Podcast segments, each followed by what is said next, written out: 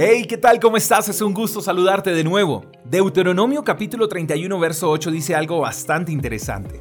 No temas ni te desalientes, porque el propio Señor irá delante de ti, Él estará contigo, no te fallará ni te abandonará.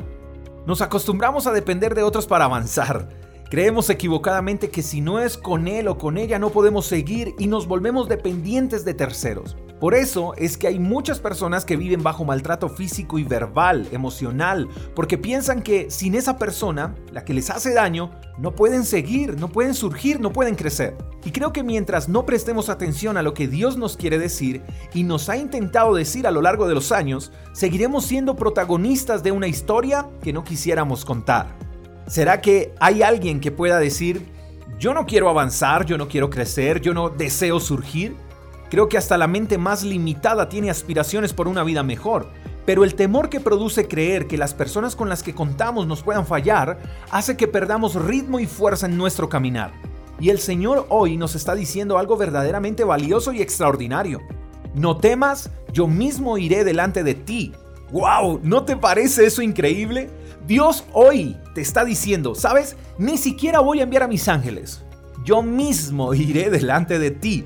Eso solo debe decirte una cosa y es que si Él va delante de ti, no importa quiénes estén al lado tuyo. Y claro que es maravilloso tener gente a nuestro alrededor, a nuestro lado, pero cuando te fijes en quién va delante de ti, sabrás sobrepasar el dolor cuando los que están a tu alrededor te desilusionen.